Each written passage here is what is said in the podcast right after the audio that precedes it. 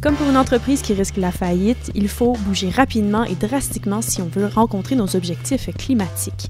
Ici Catherine Charon et cette semaine dans le balado Zoom sur le monde, François Normand nous explique pourquoi il faut accélérer la cadence et révolutionner notre économie si nous voulons vraiment limiter le changement climatique à moins de 2 degrés Celsius par rapport au début de l'ère industrielle.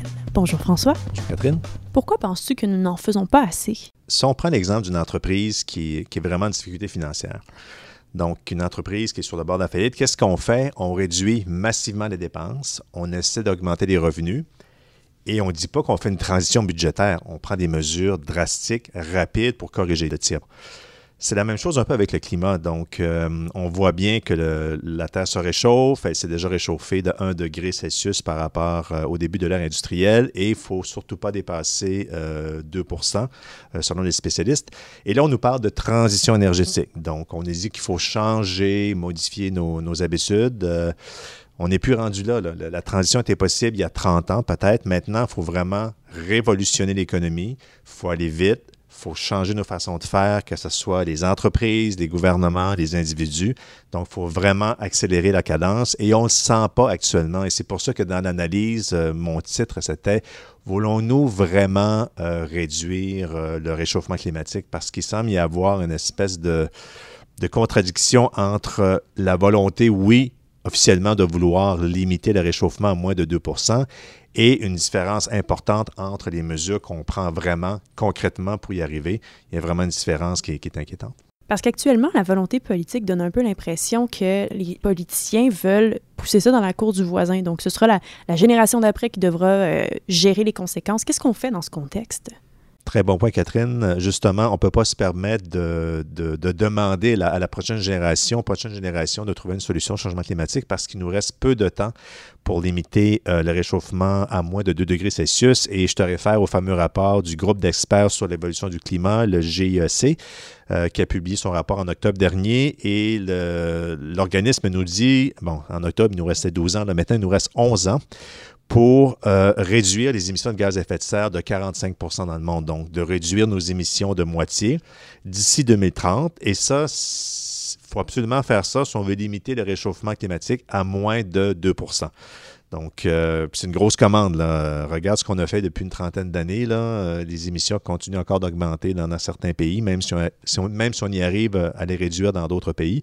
Ce que le GIEC nous dit pour avoir moins 45% d'émissions en 11 ans, mais il faut éliminer totalement le charbon. Il faut retirer, retirer pardon, la moitié des voitures sur les routes dans le monde. Il faut construire 38 réacteurs nucléaires. Il faut installer 1,5 million d'éoliennes et il faut aussi retirer le tiers des vaches sur la planète. Donc, c'est une grosse commande et on ne sent pas qu'il y a une prise de conscience réelle de ce qu'il faut faire parce que tu regardes même dans le monde actuellement, l'OCDE a rendu un rapport public la, semaine dernière et on apprenait que c'est vraiment inquiétant et euh, on pourrait dire euh, frustrant que les gouvernements dans le monde euh, soutiennent davantage les producteurs d'énergie fossile. il y avait eu un déclin du soutien des gouvernements à ces industries-là entre 2013 et 2016. Et là, on reprend le soutien pour produire davantage d'énergie fossile, comme si de rien n'était, comme si il n'y avait pas de changement climatique. Donc, euh, c'est un peu euh, irréaliste. Et pour ça, c'est pour ça qu'il faut se poser la question est-ce qu'on veut vraiment limiter le réchauffement climatique? J'ose espérer qu'il y a un peu d'espoir dans tout ça. Il y a des précédents dans l'histoire où des sociétés se sont carrément mobilisées pour affronter des menaces qui étaient communes. Ça a donné des résultats. Euh, de qui pourrions-nous nous inspirer? On pourrait s'inspirer de la génération qui a vécu la Deuxième Guerre mondiale parce que on n'imagine pas à quel point les sociétés se sont mobilisées euh, entre 1939 et 1945 pour combattre euh, l'Allemagne nazie, euh, l'Italie fasciste et le, Japon impérialiste. Donc, les économies canadiennes, américaines étaient des, des économies de guerre. L'objectif commun, toute la production était enlignée sur un objectif, combattre et vaincre l'Allemagne nazie. C'était ça pendant des années. Ça a transformé euh, les sociétés euh, ici en Amérique du Nord. Et ça a permis de battre l'Allemagne nazie et le Japon impérial parce qu'il y avait un, objectif commun, il y avait une fenêtre qui a été de, de, 6 ans. Là, nous, on, a 11 ans, donc c'est presque le double du temps que, que, les gens ont eu pendant la Deuxième Guerre mondiale pour y arriver. Donc, tu vois qu'il y a des précédents. S'il y a vraiment une volonté, un objectif, une prise de conscience qu'il faut vraiment faire des choses comme ça pour y arriver, on peut le faire. Premièrement, je donne un exemple concret arrêtons de soutenir l'industrie euh, des énergies fossiles. Elles sont à l'origine du problème. Elles émettent des émissions de gaz à effet de serre et c'est ça qui réchauffe la planète. Il faut se poser aussi la question, il y a des gens qui disent de plus en plus, arrêtons d'autoriser les nouveaux projets de production de pétrole, par exemple. On peut accepter que les projets existants vont continuer parce que, bon, les gens ont des permis, ils ont investi tout ça, mais est-ce qu'on doit vraiment autoriser les nouveaux projets sous prétexte que, bon, faut faire une transition équilibrée entre l'économie et l'environnement? Comme je te disais, il est trop tard pour faire une approche équilibrée. Il faut vraiment aller plus vite.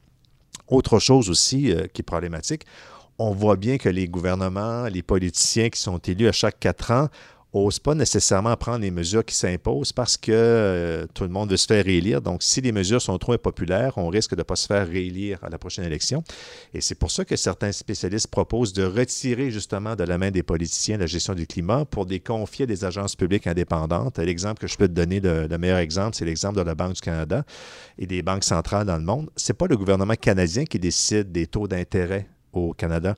C'est la Banque du Canada et c'est la Banque du Canada qui s'occupe de l'inflation. Donc, si pour contrôler une poussée inflationniste, il faut monter les, taux d'intérêt de 3-4% la Banque du Canada va le faire même si les gens sortent dans la rue pour manifester. Mais c'est la même chose pour le climat. Il faut des agences indépendantes qui vont dire pour atteindre les objectifs pour réduire les émissions de moins 45% d'ici 2030, c'est pas loin.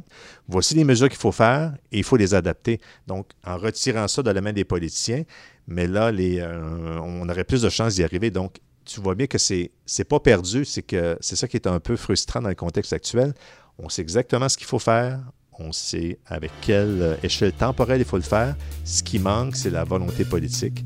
Et si on, on est vraiment décidé à, à, limiter le réchauffement à moins de 2 d'ici 2030, on peut y arriver. Il faut vraiment une volonté politique réelle d'y arriver. il faut que la volonté s'aligne aussi sur des objectifs et des politiques concrètes, réalistes et aussi rapides. Espérons que quelqu'un au pouvoir entend ce message. Merci beaucoup, François. Merci, Catherine.